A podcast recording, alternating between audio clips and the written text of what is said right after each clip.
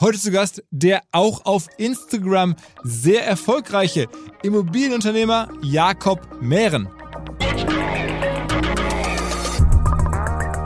Wir waren da, glaube ich, ein Vorreiter in der Kommunikation nach außen. Einfach mehr zeigen, mehr sagen, was machen wir, wo gehen wir hin und so weiter. Und wenn ich zurückdenke, war das schon der richtige Weg. Also es war jetzt nicht der Plan, dass ich Influencer werde oder sowas, sondern es war eher der Plan, dass wir über diese Social-Media-Wahrnehmung kommunizieren können, hey, wir machen Geschäft hier und dort und so weiter. Und ey, wenn ihr was, wenn ihr was Cooles habt, bietet es uns an. Und es ist viel Geschäft über Social Media entstanden in den letzten Jahren. Ja. Und okay, wir haben uns vielleicht nicht nur Freunde gemacht, ja, weil Immobilienbranche natürlich als wir, als ich angefangen habe, schon sehr diskret und verschlossen war. Das hat sich jetzt gerade über auch LinkedIn und die ganzen Plattformen halt geändert. Aber wenn ich das Ganze nochmal von vorne machen würde, dann würde ich jetzt schauen, dass wir noch mehr Follower haben. Ja, weil es war schon eine, eine gute Entscheidung, also ein First Mover zu sein. Also eben auch noch vor Insta und so weiter. Ja. Weil die Kolleginnen und Kollegen von Instafo, also der Jobplattform für den Tech- und Sales-Bereich, von der ich hier schon häufiger berichtet habe, mittlerweile bei uns doch groß engagiert sind hier im Podcast. Ihr hört immer wieder hoffentlich von Instafo. Deswegen habe ich die Kollegen vor kurzem mal selber persönlich kennengelernt und war wirklich sehr angetan. Sie haben mir dazu erzählt, es gibt eine neue Finanzierungsrunde in die Firma. 10 Millionen werden da investiert. Das ganze Thema wird also immer relevanter. Daher nochmal hier mit Nachdruck der Hinweis. Wer Menschen sucht im Bereich Tech und Sales, denkt an Instafo. Die haben da scheinbar wirklich eine neue magische Soße gefunden, wo sie über ihre Plattform ein automatisiertes Matchmaking zwischen Arbeitnehmer und Arbeitgeber ermöglichen und das ist im direkten Marktvergleich dreimal effektiver, was die Quote von Bewerbung zu Einstellung angeht. Hilft natürlich auch, dass sie bereits über 100.000 passende Talentprofile auf der Plattform haben und dass man sehr, sehr schnell ins Gespräch kommt. Innerhalb von 48 Stunden bewerben sich die ersten Talente bei den Arbeitgebern oder man kann sogar als Arbeitgeber einer vorselektierten Gruppe an Talenten aktiv eine Nachricht schicken oder sie zum Chatten einladen, um sich noch schneller kennenzulernen und zu prüfen, könnte das passen. Also nicht nur ich und die Geldgeber offensichtlich glauben an Instafo, sondern auch mittlerweile über 1800 Firmen, darunter O2, RTL, HelloFresh, MyPoster, viele, viele weitere. Instafo Instafo ist auf OMR Reviews bestbewertet 4,8 Sterne in der Kategorie Recruiting Plattform. Firmen, die nun Instafo ausprobieren möchten, sehr gerne. Ihr spart außerdem 500 Euro auf die erste Besetzung, wenn ihr euch anmeldet über Instafo mit Doppel F instafo.com slash OMR. Zurück zum Podcast. Let's go! Go, go! Herzlich willkommen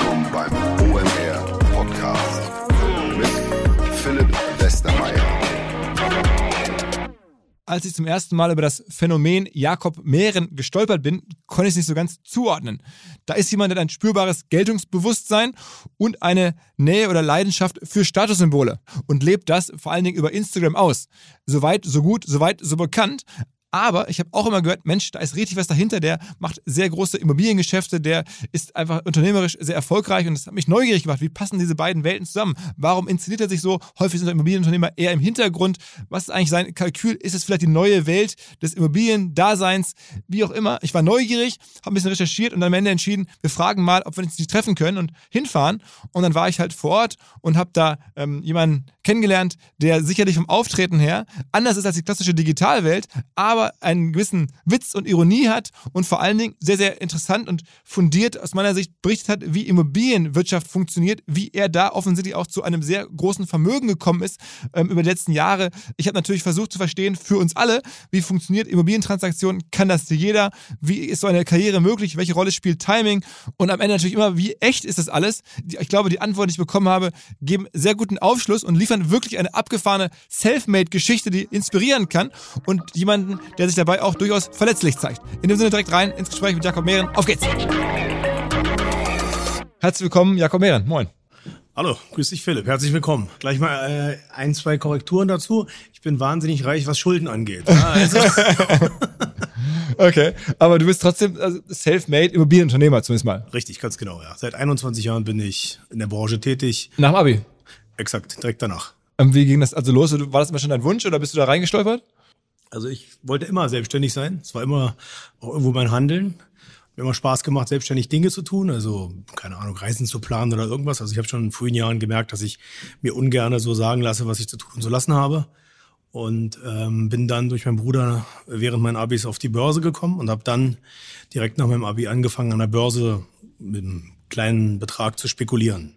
Hatte mein erstes Geld zusammen und Das war damals Dotcom-Zeit wahrscheinlich, ne? Ja, ja, so die, die Nachwehen der Dotcom-Phase. Der Markt sehr volatil und man konnte im Grunde noch relativ einfach Arbitragegeschäft machen, online. Und da habe ich mein erstes Geld verdient.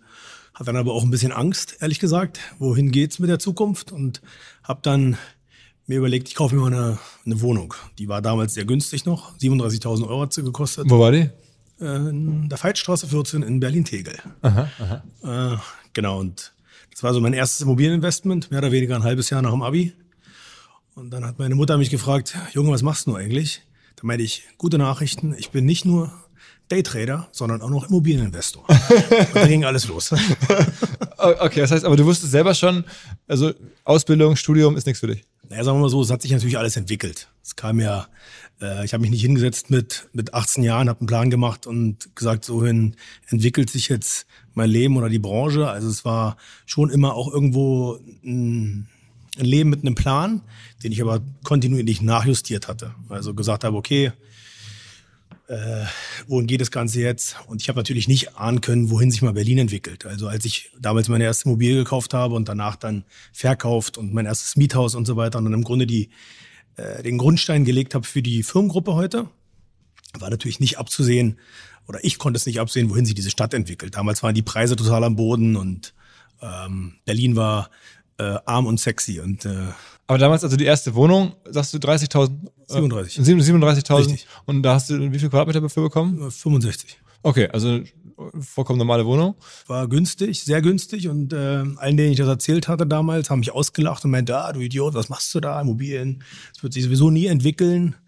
Und äh, da musste ich eigentlich mehr mit dem Gegenwind von den Menschen, die ich so im Umkreis hatte, ähm, ja, kämpfen. Und woran hast du dann gemerkt, dass sich doch was tut? Ich meine, hast du die Wohnung vermietet und dann kam deine Miete Ich habe die saniert, ehrlich gesagt damals, äh, so am Wochenende mit Kumpel zusammen und habe dann wirklich diese ganz klasche, äh, klassischen Neonschilder da reingehangen, diese orange Neon zu verkaufen. Dann hat sich wirklich eine Person gemeldet und diese eine Person hat dann gefragt, was die Wohnung kostet. Dann meine ich 98.000 äh, oder 99.000. Ich bin dann auf 98 runtergegangen und habe dann damit meinen ersten Immobiliendeal gemacht. Ah, Okay, das heißt, du hast dann durch die Sanierung und durch Ankauf, Verkauf dann ja schon irgendwie fast 60.000 Euro verdient.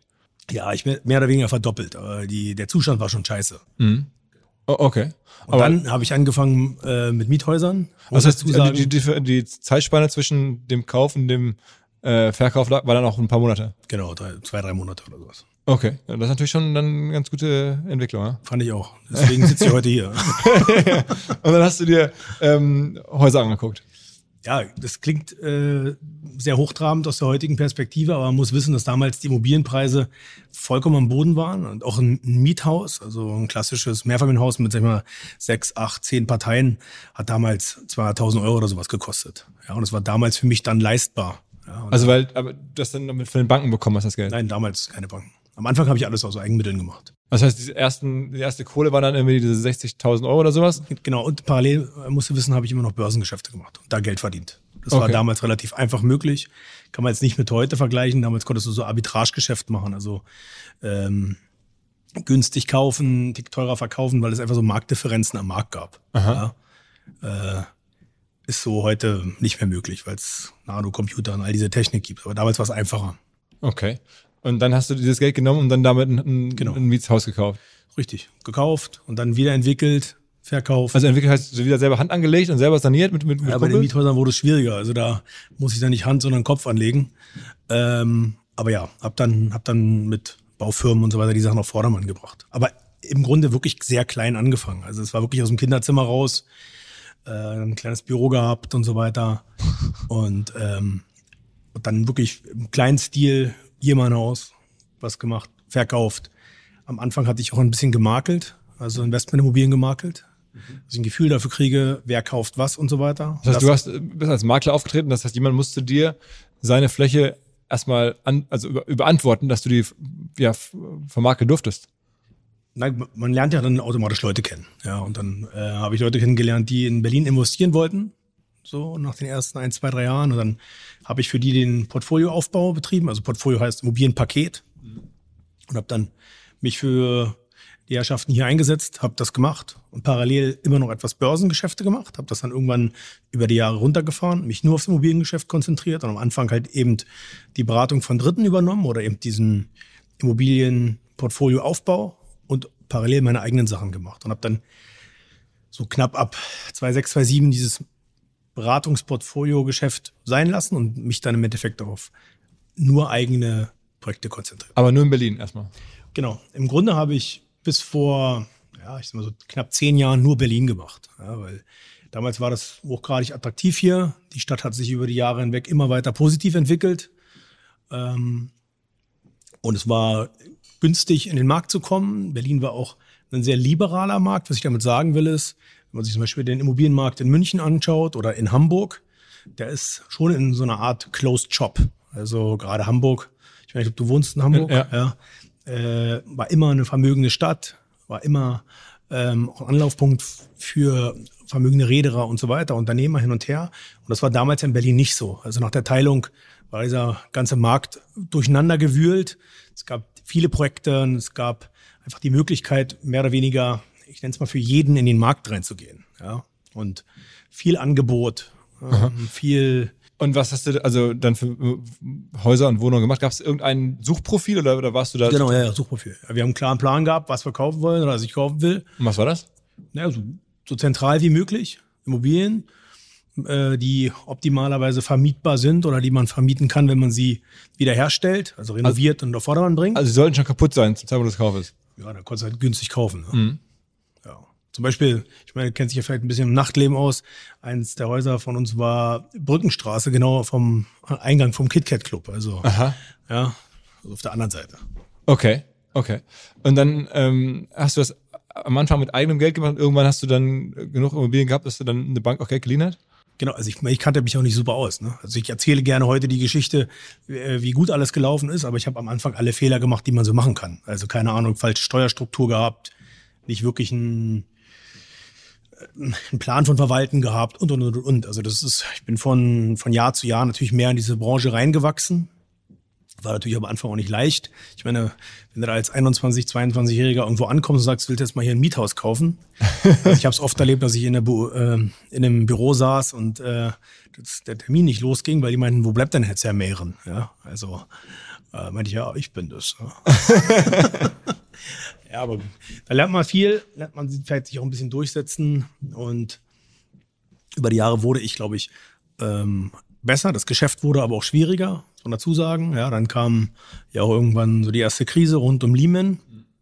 Kurz davor hatte ich glücklicherweise einige Immobilien verkauft und hatte dann äh, Liquidität und habe dann viel in Neukölln investiert, weil ich daran so gerade geglaubt habe, Neukölln, viele andere B- und C-Lagen in Berlin gemacht. Und wo holst du diese Immobilien immer her? Also man muss ja wissen, dass es die gibt, das verkaufst du, gehst du dann einfach ganz normal auf irgendwelche ähm, Online-Plattformen und, und, und, und, guckst dir an, was steht da gerade oder, oder, oder ist das Insider-Tipps oder, oder fährst du da durch die Straßen oder wie, wie hast du die gescoutet? Also ganz früher war es ganz klassisch, wirklich Immo-Scout. Ja, Immo-Scout oder halt Makler angeschrieben und so weiter. Ähm, und gerade in den Anfängen war es ja sehr einfach, weil ich meine, es gab kaum Käufer und ähm, es gab ein massives Überangebot. Ja, und da äh, war das relativ einfach, eben an Immobilien zu kommen. Da hat man damals noch ein ganz einfaches Suchprofil bei ImmoScout geschaltet, hat dann Sachen bekommen. Teilweise habe ich gesagt, okay, ich kann es mir sowieso nur bis 250.000 Euro leisten. Dann wurden dir eben nur diese Immobilien angeboten. Und wenn sie günstig waren, habe ich dann versucht, schnell zu verhandeln, Verbindlichkeit reinzubringen. Ich meine, am Anfang hatte ich auch nicht so viel Ahnung. Da habe ich, glaube ich, auch viele Dinge einfach übersehen. Das war, glaube ich, auch zum Vorteil des Deals. Aber also einer unserer, ich wenn ich sage unser, rede ich im Sinne von mir und meinem Unternehmen, war immer Schnelligkeit, Verbindlichkeit. Verbindlichkeit heißt also Deal dann auch closen. Ja, besichtigen und dann sagen, man kauft oder vielleicht sogar vorab schon sagen, man kauft, wenn man die Eckdaten gesehen hat, ja. Und das war gerade so in der ersten Phase, glaube ich, eine, eine gute Situation, um Business zu machen. Am Ende ist also die Kunst, ist wirklich einfach mal gemacht zu haben, weil es klingt es ja nicht so schwer, also sondern man braucht nur das Gefühl und, das Zutrauen und das Bauchgefühl vielleicht für die für die Gegenden und das ist bei dir entstanden aus dem Machen heraus. Also ich würde diese Frage differenziert beantworten. Es ist halt so, dass damals, als ich das Immobiliengeschäft auch als Börsengeschäft gemacht habe, war es relativ einfach. Und dann ähm, war das Immobiliengeschäft auch verhältnismäßig einfach. Es gab andere Herausforderungen damals. Also damals mussten wir ein Grillfest machen, um irgendwie in Neukölln überhaupt erstmal Mieter anzulocken, dass sie 5,50 Euro bezahlen. Ja, da wurden sie mit Prosecco und Bratwurst am Samstag ge gelockt und dann haben wir irgendwie ein halb leer stehendes Haus geschafft, drei Wohnungen zu vermieten und es war dann irgendwie für uns äh, Champagnerstimmung angesagt. Ja. Okay. Ähm, also dahingehend hat sich der Markt geändert. Also heute brauchst du kein Bratwurstfest machen. Ähm, die die Herausforderung, die man halt heute hat, ist ja viel komplexer. Also mit der ganzen Regulatorik, energetischem Sanieren, Mietpreisbremse, was auch immer, alle möglichen Regulatoriken, die halt die Politik vorgibt. Das gab es halt damals alles nicht. Also damals war eigentlich die einzige Herausforderung, die man hatte, Haus finden. Wenn man es gefunden hat, ich sag mal, mehr oder weniger auf dem Bierdeckel kalkulieren, ob es Sinn macht oder nicht. Und dann war die Herausforderung, die Sache zu vermieten.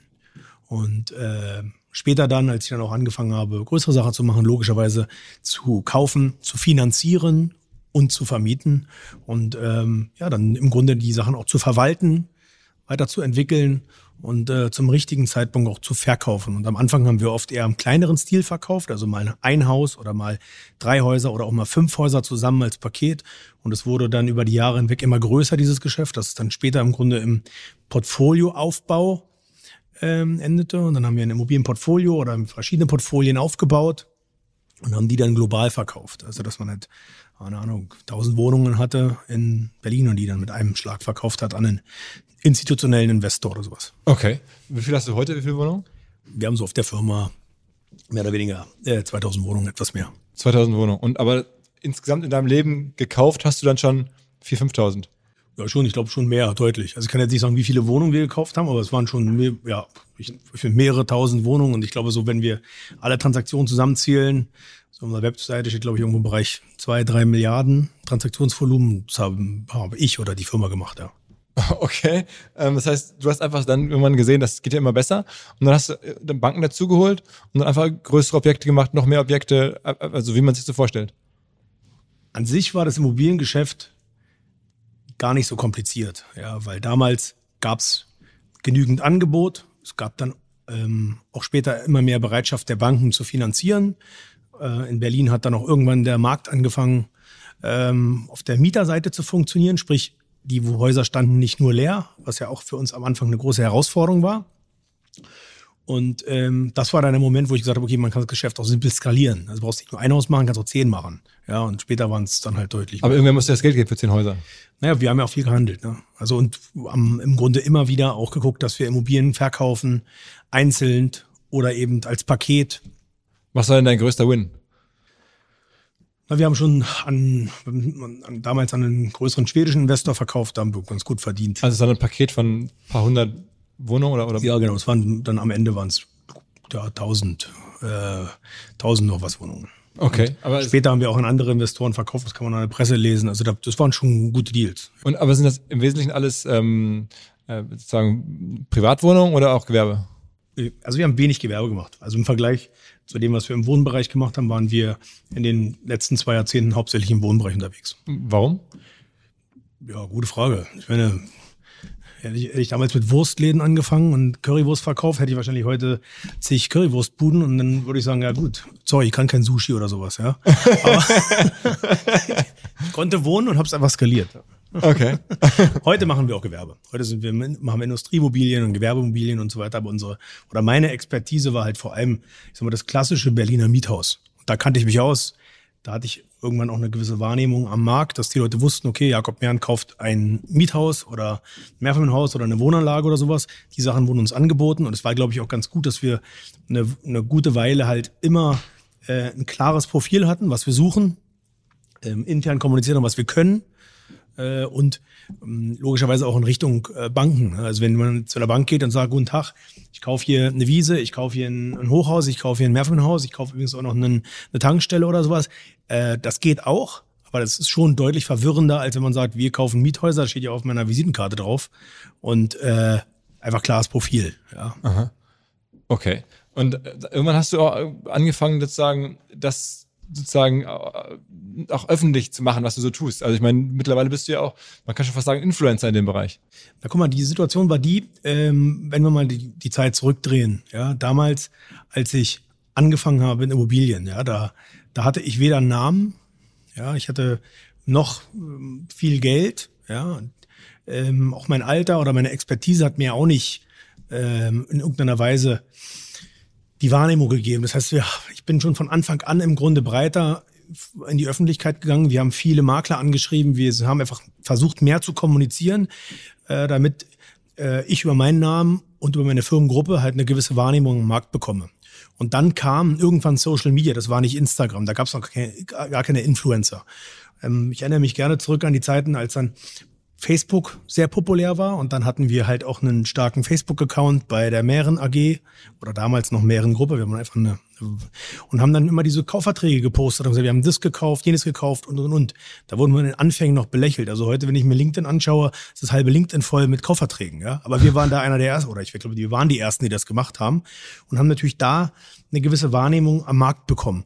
Es war halt immer schon so, dass ich glaube, manche haben ein leises Auftreten, wir hatten ein lauteres und äh, gab sicherlich Leute, die kein Business mit uns deswegen gemacht haben, einverstanden, aber andere Kreise haben wir halt angesprochen, vor allem Makler. Also Makler sind ja schon eher im Auftreten, ich sag mal, etwas monetärer getrieben als andere. ja, ja, verstehe. Verstehe, was du meinst. Ja. Und wenn man natürlich dann irgendwo, äh, ich sag mal, in Social Media sagt, ey, wir kaufen hier, wir haben ja da was gemacht, hin und her, dann passiert natürlich schnell diese Wahrnehmung eben in der Maklersumpf, oh wow, die kaufen, ich biete denen mal was an. Und darüber haben wir viel Geschäft gemacht. Auch heute noch äh, ist es so, dann, also aus Facebook wurde dann irgendwann Instagram. Instagram hat dann auch in der Wahrnehmung im Grunde Facebook über, überholt. Und natürlich ist es dann schon so, dass es eher mh, hm, nicht firmenorientiert ist, sondern natürlich Personen ähm, äh, bezogen. Ja? Und dann habe ich halt über meine Wahrnehmung am Markt vielleicht eine gewisse Polarisierung.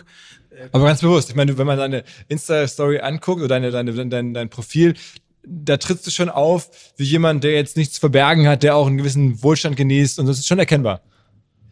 Ja, einverstanden, ja. Ist ja auch so. Also ich meine, aber ich sehe dann, also ich versuche keinem da auf den Fuß zu treten. Ich versuche kein Mensch zu sein, der sagt, ich habe, ich habe, ich bin einen besseren Weg gegangen als jemand anders. Ich habe äh, viele Fehler gemacht. Ich habe äh, musste auch auf vieles in meinem Leben vielleicht, weil ich äh, meinem Job meiner oder meinem Leben meinen Job unterworfen habe, äh, auf, auf Dinge verzichten, habe auch viel verloren und so weiter. Was, sag mal Beispiel. Ähm, ja, keine Ahnung. Ich habe zum Beispiel jetzt auch keine Kinder, habe keine Familie aufgebaut, weil ich keine Zeit dafür hatte. Ja, da, da gucke ich jetzt zum Beispiel im Bekanntenkreis, da haben manche jetzt vielleicht nicht unbedingt äh, den Lifestyle, den ich habe, aber die haben halt in anderen Bereichen was geschaffen. Ja? Also da bin ich auch äh, beeindruckt von dieser Leistung. Dafür hatte ich nicht die Zeit. Deswegen, es bleibt auch immer irgendwas auf der Strecke. Ähm, aber ich habe mir halt gesagt, okay, was, was, was will ich überhaupt bezwecken mit meinem Social Media Auftritt oder Auftritten? Wir wollen Wahrnehmung im Markt haben. Wir wollen eine Positionierung haben, dass wir sagen können, was wir suchen. Also gerade, ey, wir kaufen hier und da Miethäuser oder wir sind jetzt nach Essen gegangen. Ja, und Meine Heimatstadt. Ja, super. Warum, warum nach Essen? Ist doch im Herzen des Ruhrgebiets, oder? Ja, absolut. Ja. Genau, die, die coolen Leute kommen aus Essen. Sagt der Berliner. Aber okay, also ja. auch um Salz Ja, ist ja mehr oder weniger zentral. Wir haben da auf der Rüttenscheider Straße ein, ein, gutes Büro und so weiter. Und wir haben vor zwei, drei Jahren da angefangen zu investieren und haben einfach eine örtliche Präsenz gebraucht. Und da hat das gepasst zu uns, ja.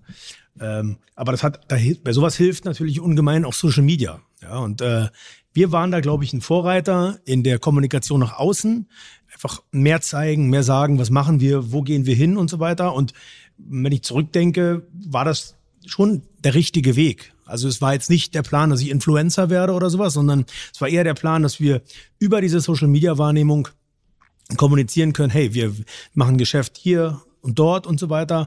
Und ey, wenn ihr was, wenn ihr was Cooles habt, bietet es uns an. Und es ist viel Geschäft über Social Media entstanden in den letzten Jahren. Okay. Ja.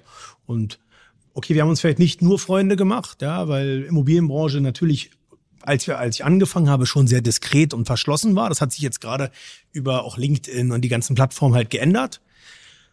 Ähm, aber wenn ich das Ganze nochmal von vorne machen würde, dann würde ich jetzt schauen, dass wir noch mehr Follower haben. Ja, weil es war schon eine, eine gute Entscheidung, auch da in ähm, gerade also ein First Mover zu sein. Also eben auch noch vor Insta und so weiter. Ja. Mhm.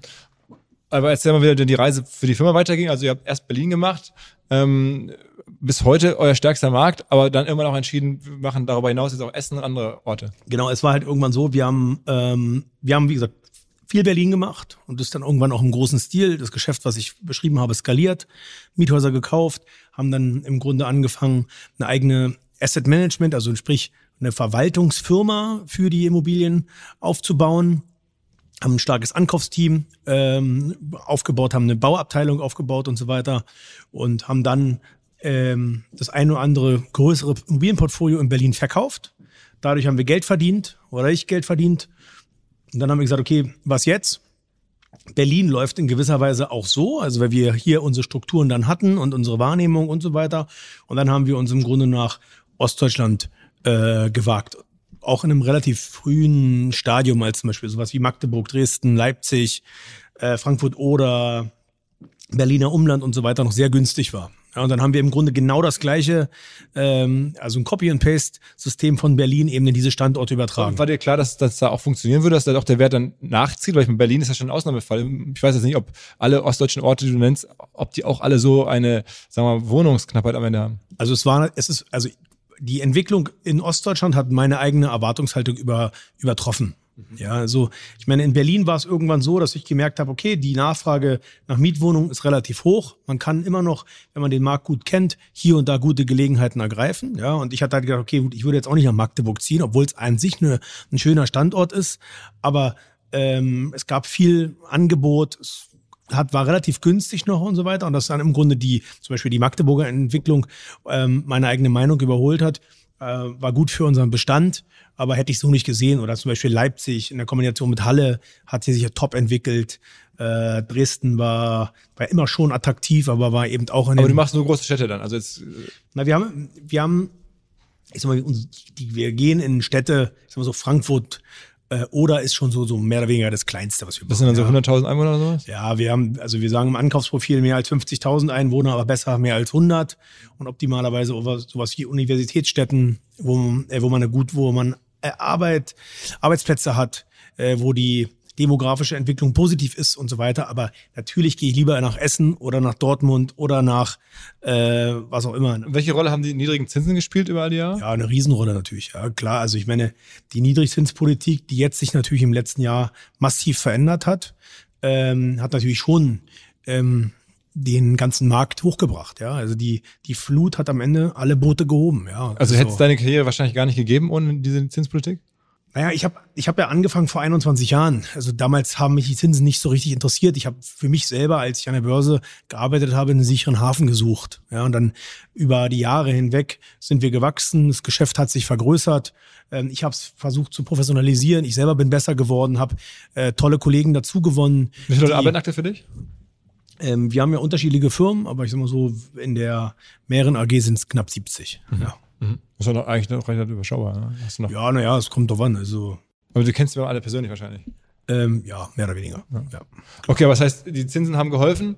Ähm, die Zinsen, die Zinsen haben den Markt halt befeuert. Ja, also die Zinsen, ich meine, wenn äh, es war natürlich auch ein, ein perverses Umfeld. Also man hat Geld bezahlt, wenn man äh, sein Geld äh, zur Bank gegeben hat am Jahresende, also Negativzinsen, und man hat mehr oder weniger für nichts sich Geld leihen können, also ein Prozent, anderthalb Prozent oder sowas. Ja, und das hat natürlich schon dann massiv den Markt beschleunigt und gerade im Anlagebereich in Deutschland dazu geführt, dass halt die Preise über Jahre dann hinweg äh, gestiegen sind. Ja, all- allen voran natürlich in den Großstädten.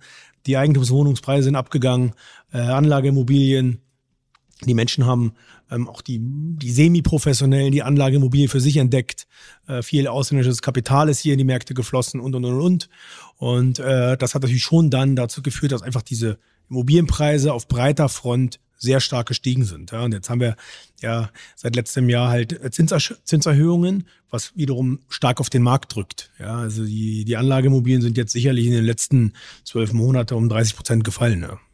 Also wenn man so guckt, Vonovia, eine der größten deutschen Immobilienfirmen, auch börsennotiert im, im DAX, da hat der Kurs äh, extrem gelitten. Ähm, äh, trifft dich das auch so? Also bist du jetzt auch sozusagen, dass du gucken musst, wie du jetzt durch die sozusagen neue Welt kommst oder musst du jetzt viel verkaufen oder also oder bist du da sozusagen eher entspannt bei der aktuellen Situation? Also ich finde, ich glaube, jeder, der mit Immobilien zu tun hat zurzeit und in gewisser Weise breiter in Immobilien investiert ist, der kann nicht behaupten, er ist entspannt. Also sonst, sonst hat er entweder zu wenig in den letzten Jahren gemacht oder keine Ahnung. Also ähm, natürlich, jetzt beginnt meiner Meinung nach wirklich das Immobilienarbeiten. Also nicht, dass man mit, mit Immobilien einfach planlos gewinnt, weil man mal ein Haus gekauft hat und mal ein, zwei Jahre wartet. Das war wirklich in den letzten Jahren teilweise so. Also die Preise sind einfach immer weiter gestiegen und äh, es leider immer hat auch es hat immer dümmeres Geld angezogen und das ist jetzt schon vorbei. Ja, jetzt musst du halt schon die Gedanken machen und es fängt an, A, bei der Zinslandschaft, bei der Regulatorik, beim energetischen Sanieren. Die Baupreise sind der, äh, sind dank der Inflation stark gestiegen und so weiter. Du kannst auch nicht mehr zu allen Mieten wegen Mietpreisbremse und so weiter vermieten. Also du musst dir jetzt richtig Gedanken machen, wo macht was Sinn. Dann haben wir noch das große Thema ESG und so weiter.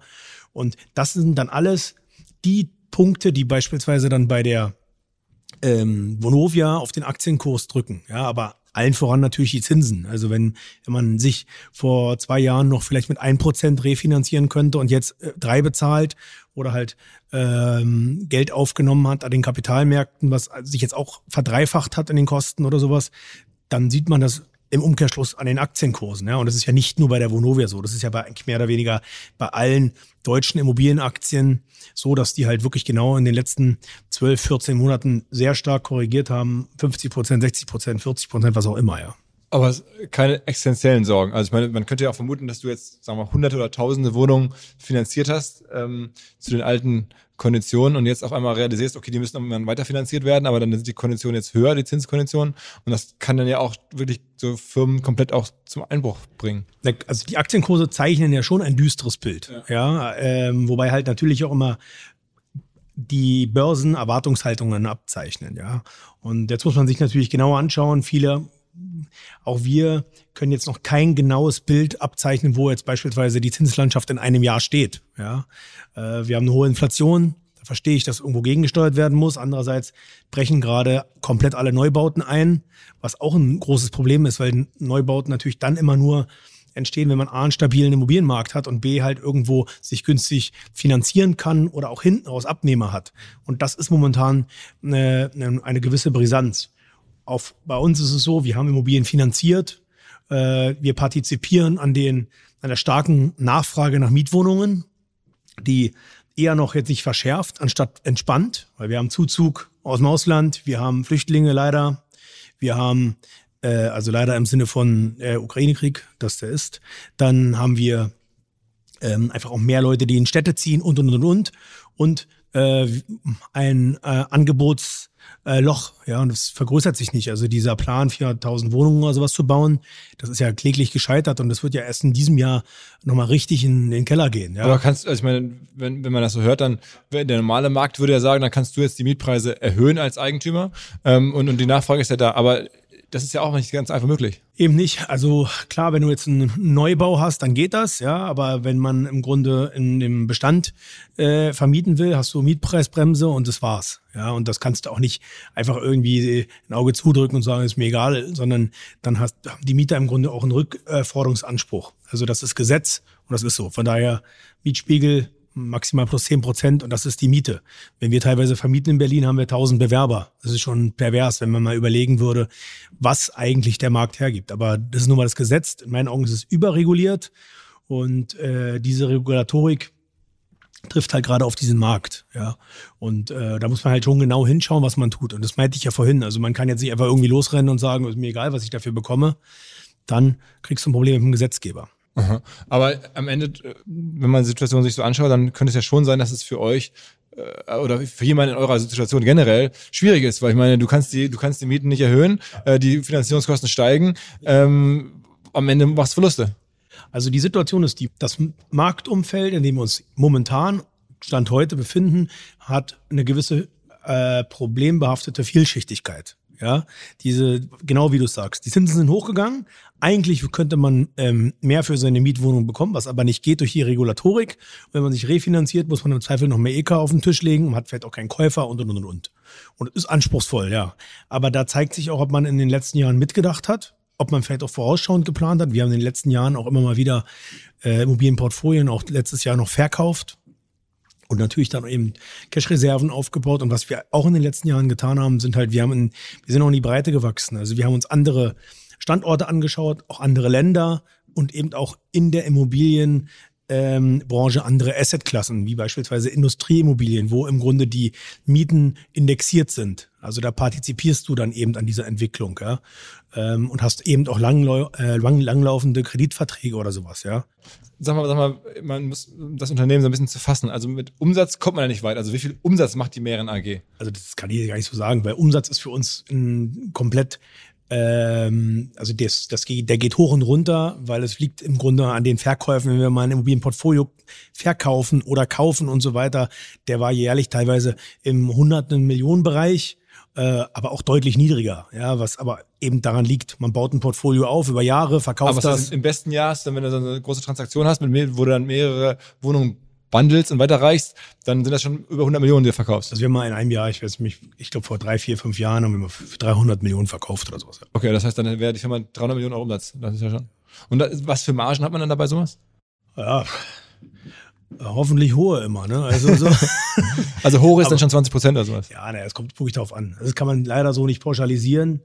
Äh, ich möchte jetzt hier natürlich auch nicht jetzt die, jedes Detail nennen, aber die, war, die waren, also die haben schon zum Re Leben gereicht, ja. Aber ich meine, wir reden jetzt ja nicht, du würdest sowas ja nicht weiterreichen für drei Prozent Marge. Nee, natürlich nicht. Kannst du gleich makeln. Also brauchst ja nicht, brauchst ja nicht, brauchst ja nicht was nicht kaufen. Ja. Genau, also, also, also, also ich sag mal so, äh, man, es gibt so, es gibt so einen, so einen goldenen, ich sag mal so eine ungefähr Maßrichtung, ja. Also ein Projektentwickler würde nicht für unter 15 Prozent Marge bauen. Ja, und ich, ich, also man hat schon höhere Margen, gerade auch beim Immobilienportfolioaufbau, weil er eben natürlich äh, über Jahre passiert, teilweise über fünf oder auch sogar noch länger. Und dann machst du natürlich schon, ähm, ich sag mal, beim Exit entsprechend hohe Marge. Ja, aber man muss natürlich runterrechnen auf die verschiedenen Jahre. Aber okay, aber das heißt, wir reden dann schon, diese 20, nehme ich jetzt mal an, die ich gerade sagte, sind gar nicht so schlecht vielleicht. Also du verdienst schon, du verdienst schon Geld. Ja, ja, ja. Okay, also das heißt, am Ende ist es für dich auch alles jetzt nach den ersten zwei, drei großen Transaktionen, hättest du auch das Arbeiten generell sein lassen können. Naja, also ich liebe meine Arbeit und ich finde gerade dieses Projekte machen und so weiter und auch neue Ideen zu konzipieren, auch mal in neue Länder zu gehen und da dann irgendwie mal Erfolg zu haben oder sowas, das macht schon Spaß. Wo, wo bist du länger? Welche Länder geht jetzt gerade? Wir machen Amerika. Ach wirklich? Ja, da haben wir ein Portfolio gemacht und haben das verkauft und auch da Geld verdient. Wo, wo in Amerika? Dort haben wir, äh, sind wir im Sunbelt aktiv. Also Sunbelt heißt alles so von Florida rüber nach äh, Texas und so weiter. Und da sind wir so in drei, vier Standorten. Das ist ja schon, also Florida bis Texas ist ja schon irgendwie, das sind ja schon ein paar tausend Meilen. Richtig, genau. Aber wir sind eben nur an vier Standorten. Okay. Genau. Also wir haben und wie kamst du darauf? Also ich meine, das ist jetzt ja auch nicht das naheliegendste. Naja, du, also der Markt ist halt immer weiter gewachsen, immer weiter, ähm, hat sich in gewisser Weise auch aufgebläht und äh, hat halt irgendwann ein Niveau erreicht, wo eine Mischung von zwei verschiedenen Dingen passiert ist. Also mit also hoher Preise, äh, kaum Dealflow oder nur auf einem sehr hohen Niveau und auf der anderen Seite eine immer schärfer werdende Regulatorik, ja, der halt dann irgendwann die Renditen sehr nach unten gedrückt hat. Und dann haben wir halt, oder ich mir selber gesagt, müssen halt mal in müssen wir neue Märkte erschließen. Ja, und mich hat halt interessiert, auch gegenüber dem Euro investiert zu sein im Dollar. Haben dann da halt ein paar Sachen gemacht. Ähm, wir sind nach Mailand gegangen, machen da äh, Immobilienhandel. Wir sind in Österreich vertreten. Aber wie, wie, also wie komm, ich meine, wenn du jetzt als Berliner hier in Berlin anfängst, verstehe ich, dass du die Gegend kennst, dass du ein Gefühl hast, du hast angefangen mit der ersten Wohnung in Tegel und dann weißt du das einzuschätzen. Aber wenn du jetzt nach USA gehst und sagst Sunbelt oder da verschiedene Standorte, wie kriegst du da für ein Gefühl, was du da kaufst? Ich meine, das also A haben wir Partner vor Ort in der Regel, umso weiter ähm, die Investitionen ähm, von hier entfernt weg sind, ähm, suchen wir uns halt Partner, beziehungsweise haben die Partner auch. Also gerade nach Amerika sind Leute hingezogen, die ich kenne, die machen das dann dort. Vertrauenspersonen, mit denen haben wir dann zusammen investiert. Das war gut. In Österreich habe ich äh, mir vor einigen Jahren ein Chalet gekauft, war dann da unterwegs, habe dann viele Menschen kennengelernt, habe ein weiteres Haus gekauft für meine Eltern und da sind sehr gute Partner entstanden aus Freundschaften und und dann einen starken Partner vor Ort, dann noch weitere Standorte aufgemacht. Also es ist, ein, es ist schon immer ein People-Business. Bist du eigentlich mit dem, mit dem René Benke auch sozusagen verbunden geschäftlich? Weil der ist ja so ein bisschen das Modell, was du erklärst, auch nur in Österreich. Ähm, A, nein, wir sind nicht verbunden und B, es ist ein anderes Modell, soweit ich das durchblicken kann. Weil ähm, am Ende ist es so, wir arbeiten mit unserem eigenen Geld und haben äh, haben auch nicht diese großen Volumina wie ähm, die Signa oder sowas. Ja? Also eigenes Geld in dem Zusammenhang heißt, mittlerweile machst du auch viel mit Banken, aber mit eigenem Eigenkapital. Also der René Benke holt sich jetzt auch Eigenkapitalinvestoren rein und Fremdkapital und du machst eigenes Eigenkapital, aber dann halt Bankenfinanzierung trotzdem genau, richtig. Ja. Also unser Geschäft ist relativ simpel, ja. Also die Mehren AG, da bin ich der einzige Aktionär, da ist mein Geld drin und wir haben logischerweise Banken, mit denen wir sehr gerne und langfristig zusammenarbeiten. Aha. Und sag mal, ähm, warum hast du eine AG gemacht? Mehren AG, warum? Also ich hatte damals mal überlegt, äh, in der Wahrnehmung, ob wir mal sowas wie einen Börsengang machen und so weiter, was ich dann aber ähm, als nicht passend für unsere Gruppe äh, gesehen habe. Und dann haben wir einfach gesagt, wir lassen das so. Es ist auch in der Wahrnehmung besser, aber hat jetzt in dem Sinne mehr Prestigegründe als in irgendeiner Weise, äh, dass die, die Shares irgendwo anders sind oder sowas oder wir an, an der Börse gelistet sind. Das ist eigentlich nur das Vehikel. Mal wieder ein Hinweis nach längerer Zeit auf Molly. Wer uns länger nicht gehört hat, Molly ist keine Person, sondern ein extrem erfolgreiches Fintech aus den Niederlanden. Mittlerweile eines der erfolgreichsten Fintechs überhaupt in Europa. Vor 20 Jahren gegründet, hilft es insbesondere E-Commerce-Anbietern, Shops, Marken dabei, ihre Zahlungen zu vereinfachen. Also wenn wir alle dort jeweils bezahlen müssen, egal ob bei Koro, Drycorn, Sushi Bikes, Reishunger, Molly ist Teil des Prozesses, die machen die Zahlungsabwicklung, die erhöhen darüber auch die Conversion Rates, weil sie das so gut machen. Die vergeben übrigens auch sehr unbürokratisch Finanzierungslösungen an Händler. Also wer noch Kredite braucht im Handel, Molly kann auch dabei helfen, bis zu 250.000 Euro. Flexible Rückzahlung je nach Umsatz eures Shops. Also, ihr wollt eine passende Zahlungslösung für euren Shop. Ihr wollt vor allen Dingen auch mehr Conversions im Shop als aktuell und ihr benötigt vielleicht auch noch einen Kredit. Dann könnte Molly die richtige Adresse sein. Es gibt mehr Informationen im Netz unter www.molly, M-O-L-L-I-E, molly.com slash OMR. Wer noch mehr wissen möchte, natürlich ist Molly auch gelistet bei OMR Reviews, unserem hauseigenen Software-Bewertungsportal und ist dort einer der besten bewertesten Anbieter in der Kategorie Zahlungsdienstleister. Zurück zum Podcast. Wie stellt man so Portfolios zusammen? Also, wenn du sagst, ich verkaufe mal so ein paar hundert Wohnungen, dann guckst du dir an, dass die in derselben Gegend sind oder dass die dieselbe sagen wir, Struktur haben von den, von den Preisen her? Oder am besten ist, wenn du ein Immobilienportfolio aufbaust, was halt in sich sehr homogen ist. Ja, also deswegen hatte ich ja erzählt, dass wir immer viel Berlin gemacht haben. Ja, wir haben hauptsächlich Miethäuser oder in sich passende äh, strukturähnliche Projekte gekauft. Also Miethäuser, Wohnanlagen und so weiter. Ähm, haben auch oft auf die ähnlichen Baujahrklassen geachtet. Also jetzt weniger, also gemischt beispielsweise 70er Jahre Bau und ein Altbau oder sowas, ja. Und das am Ende ein homogenes Produkt ist.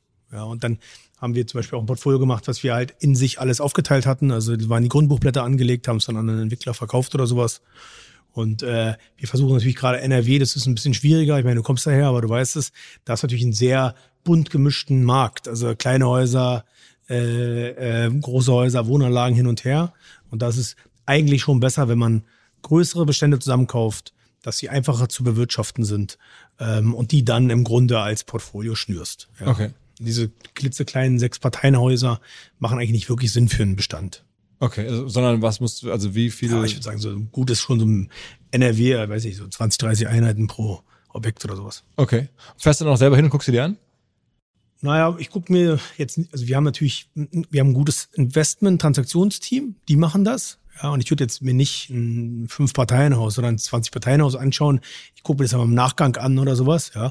Aber ich gucke mir schon regelmäßig unsere Projekte an, gerade auch wenn es größere Sachen werden und gerade auch, äh, wenn ich da mitarbeite oder mit Banken spreche und so, dann möchte ich schon wissen, was wir da haben, ja.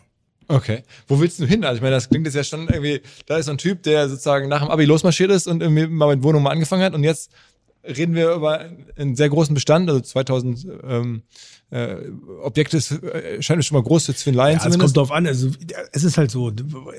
Ich meine, wir sind nicht der größte Investor in Deutschland, ganz im Gegenteil. Ich kann dir eine lange Liste von Leuten nennen, die äh, viel mehr machen, ähm, auch schon viel länger und ähm, deutlich umfangreicheren Bestand haben.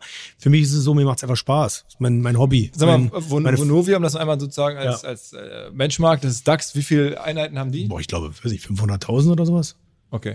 Also das ist ja eine ganz andere Liga. Klar, aber das, das ist ist ja auch- also- ja, aber es ist, also ich weiß es nicht genau, aber ich schätze mal 500.000 Einheiten oder sowas. Aber das ist ja eine ganz andere Art von Firma.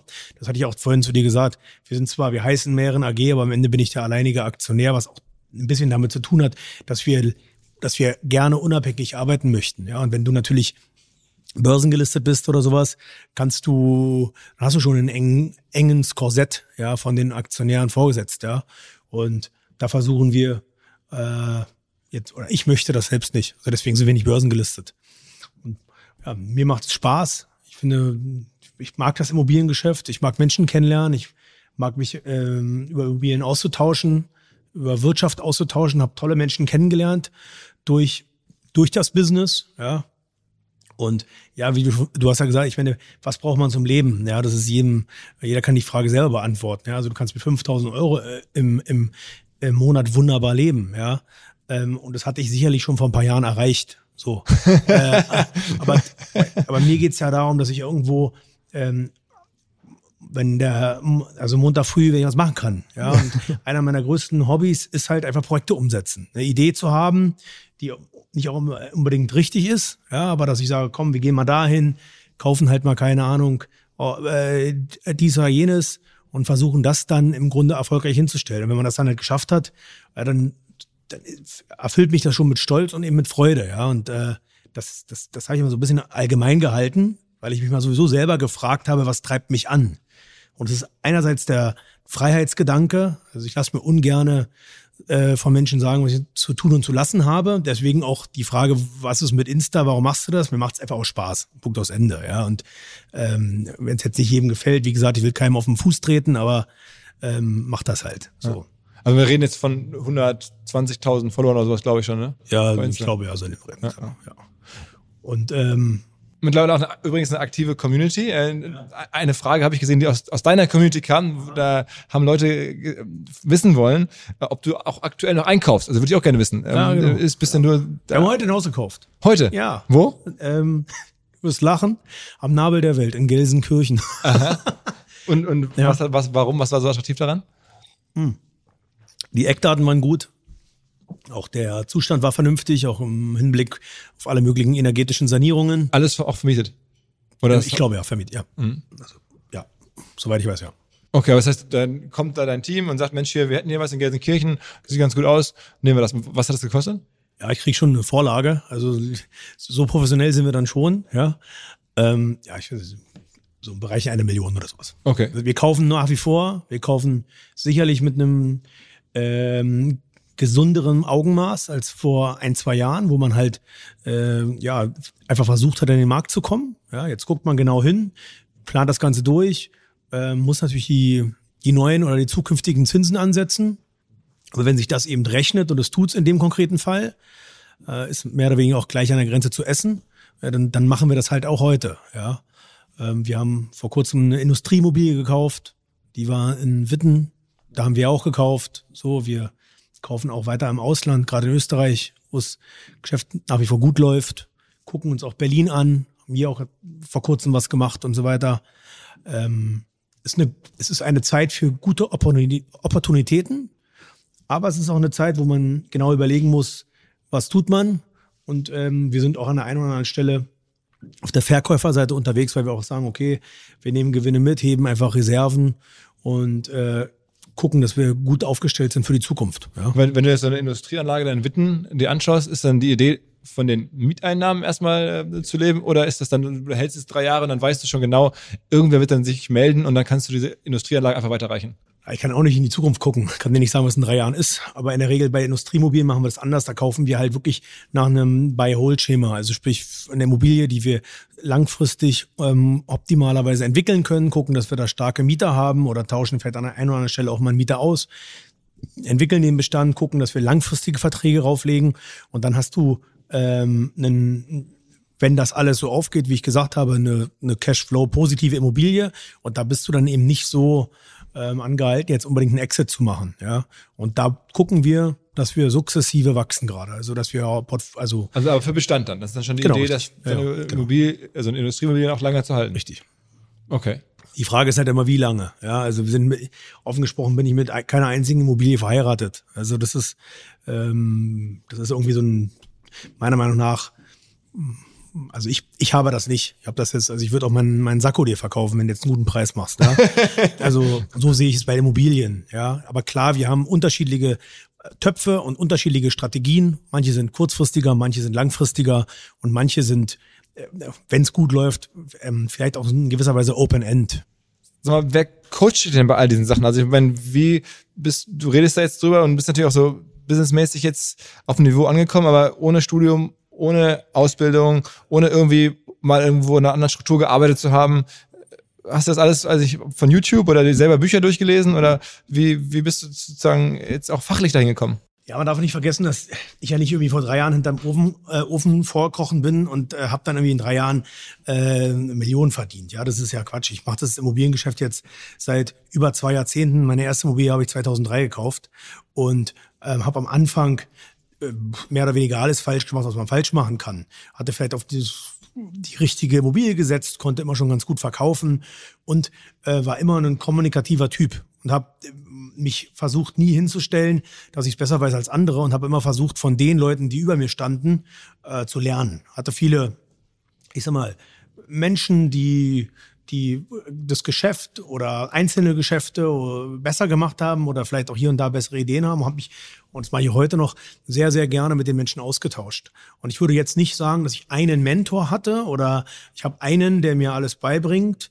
Ich habe halt viel gelesen, viele Bücher gelesen, viele Biografien, ähm, lese heute viel online ähm, über unterschiedliche Erfolgsmodelle oder eben auch nicht Erfolgsmodelle, was ja auch einem hilft ähm, und tausche mich immer wieder mit Menschen äh, aus und die können entweder ähm, eine Idee haben und haben es vielleicht noch nicht umgesetzt. Es ist trotzdem spannend, sich das anzuhören oder haben halt Visionen oder sowas. Oder eben Leute oder auch deutlich ältere Leute, die halt irgendeinen Weg gegangen sind. Ja. Und da versuche ich mir im Grunde aus dem Gesamtkosmos meinen eigenen Weg zu formen, den ich oft auch mal hier einen Tick weit zu links oder zu weit rechts gegangen bin, aber habe mir versucht, einen goldenen Faden zu legen und dem bin ich treu geblieben. Ja, und das zeigt sich ja beispielsweise in Social Media. Da, da gibt es sicherlich Leute, die darüber lächeln, ist aber mein Ding. Und da lasse ich mir dann auch nichts sagen. Stell mich aber auch nicht hin und sage, ich bin der Coolste, der Beste, der Schönste oder irgendwas, sondern da kann ich einfach, okay, hier, ich habe in gewisser Weise was geschafft. Also du meinst mich, ja ein bisschen ironisch, ne? muss man ja, dazu sagen. Ich bin da, ich habe eine gewisse Selbstironie natürlich. Ja, also ich also am Ende, ich glaube, ich bin ein sehr humorvoller Mensch, ja. Und ähm, am meisten kann ich über mich selbst lachen. Von daher. äh, das heißt, manchmal, wenn du deine teure Uhr postest oder sowas, dann ist es auch so ein bisschen so, du weißt selber, es ist einfach eigentlich zu dick aufgetragen, aber es macht es gerade lustig. Naja, wobei ich die gar nicht so direkt poste. Die hängt dann einfach nur so am Handgelenk. ah, vielleicht hast du mich durchschaut. was sagen denn deine Eltern mittlerweile zum Ganzen? Weil die haben ja dann, dann anfangs ja. sich Sorgen gemacht und jetzt die, denken die sich, was ist da los? Ja, also die, also die haben sich am Anfang Sorgen gemacht, dann waren sie sehr stolz auf mich und jetzt machen sie sich wieder Sorgen, weil sie den Überblick verloren haben. ja, äh, also Spaß beiseite. Natürlich, ich habe ein exzellentes Verhältnis zu meinen Eltern. Ich liebe meine Eltern, äh, bin denen auch unglaublich dankbar äh, für die Liebe und auch irgendwo das, die Selbstsicherheit und die Stärke, die sie mir gegeben haben, weil ich glaube, ich hätte niemals auch gerade in den Anfängen das aufbauen können, wenn ich nicht an mich selber geglaubt habe. Und es kam ja natürlich durch viel Liebe in der Kindheit, durch eine, durch eine starke Verbundenheit und auch irgendwo auf den ähm, Rücken klopfen und sagen, ey, du machst das schon. Und eben nicht vielleicht unbedingt bei der ersten Wohnung, sondern grundsätzlich von Tag eins an, als ich die Erde erblickt habe. Ja, und da ähm, bin ich den beiden unglaublich dankbar und bin heute noch äh, unglaublich eng mit denen und du müsst, müsstest ja eigentlich auch Berlin richtig dankbar sein, ne? weil ich meine, du hast ja auch viel deine, von deinem Erfolg auch sozusagen Berlin zu verdanken, im wahrsten Sinne des Wortes. Ist es richtig? Boah, hat er das halt von, äh, von ähm, uns gesehen haben, ja auch gleich gesagt, ich habe zu dieser Stadt eine Art Hassliebe. Ja, und diese Liebe auf der einen Seite wird auch immer bleiben und auch diese gewisse Dankbarkeit. Andererseits habe ich auch so, ein, so eine, bin ich auch enttäuscht von der Stadt, ja, weil ich ähm, der Meinung bin, man könnte viel mehr in dieser, also viel mehr aus der Stadt machen und viel einfacher Probleme lösen. Ja, und das ist schon so dieser Hasspart. Ja, und das, das enttäuscht mich schon. Ja, also wenn man halt, keine Ahnung, ein Wohnungsproblem hat in, in einer Großstadt wie Berlin und man könnte im Grunde in den Flughafen äh, Tempelhof einmal komplett Monaco bauen mit 70.000 Wohnungen. Also nicht, dass man da Monaco reinbauen soll, ja, aber so eine Randbebauung mal mit so ein paar tausend Wohnungen stört niemanden dort. Ähm, und dann stimmt man auf der einen Seite gegen äh, die Randbebauung, am nächsten Tag für die Enteignung von Konzernen und so weiter. Und da muss man nicht äh, so sonderlich viel ähm, wirtschaftliches Verständnis haben, dass das nicht zusammenpasst. Das ist auch so ein bisschen das Thema, warum ich mich gerne mal politisch äußere. Es gibt sicherlich brisante Themen, ja, wo man auch unterschiedlicher Meinung sein kann, aber eins, und dafür würde ich beide Hände für ins Feuer legen, ist im Grunde in Berlin ähm, das Thema, dass wir eine Wohnungsnot haben und die können wir nur lösen, indem wir einfach mehr bauen. Also nicht indem man mehr reguliert oder indem man mehr enteignet oder indem man ähm, mehr verbietet oder irgendwas. Die Leute wollen trotzdem in diese Stadt. Ja, und das hat diese Entwicklung der letzten Jahre eher noch befeuert. Also Berlin ist cool geworden, Berlin hat gute Arbeitsplätze bekommen und so weiter. Und ähm, irgendwo gehen die Neubauzahlen zurück und die Möglichkeiten, die diese Stadt hat, ähm, ja, werden nicht ausgeschöpft. Das ist dieser, diese Sache, die ich meinte mit Hassliebe. Ja. Und Berlin hat sich super entwickelt, nicht wegen der Politik, sondern trotz, trotz der Politik. Und das ist schon für mich so ein Thema, wo man, ja, wenn man auch mal unterwegs ist, von außen drauf schaut, irgendwo so ein tränendes Auge hat, ja. Baust du denn auch viel selber? Also wenn du jetzt sagst, irgendwie das Neubau wäre nötig, bist du jetzt auch wirklich Projektentwickler, der dann sagt mittlerweile, ich, ich baue auch mal dann irgendwie ein paar tausend Wohnungen? Also wir, wir bauen selber. Wir bauen keine tausenden Wohnungen, aber wir entwickeln beispielsweise auch Grundstücke, die dann entweder mit einem Partner bebaut werden oder die wir selber bebauen. Und ja, wir bauen auch selber. Also wir haben in Berlin gebaut, wir bauen im Berliner Umland. Ähm, ja. Aber das heißt, du besitzt keine Baufirmen, sondern du beauftragst dann? Genau, wir haben, wir haben im Grunde eine Baumanagementfirma. Also wir haben eine eigene Bauabteilung in-house, die managt aber dann, keine Ahnung, Wohnungssanierungen, Wohnungsanbauten, also sprich ein Dachgeschossausbau oder sowas und auch komplett unseren eigenen Baubereich. Aber bauen in dem Sinne, also großer Bauträger waren wir nie, haben wir auch nie vorgehabt, sondern wir sind in der Regel der Klass, äh, klassische Bestandshalter von Wohneigen, Wohneigentum oder äh, Wohnhäusern. Ähm, noch eine andere Frage, die auch deine Community am Ende ähm, wissen wollte, habe ich gesehen.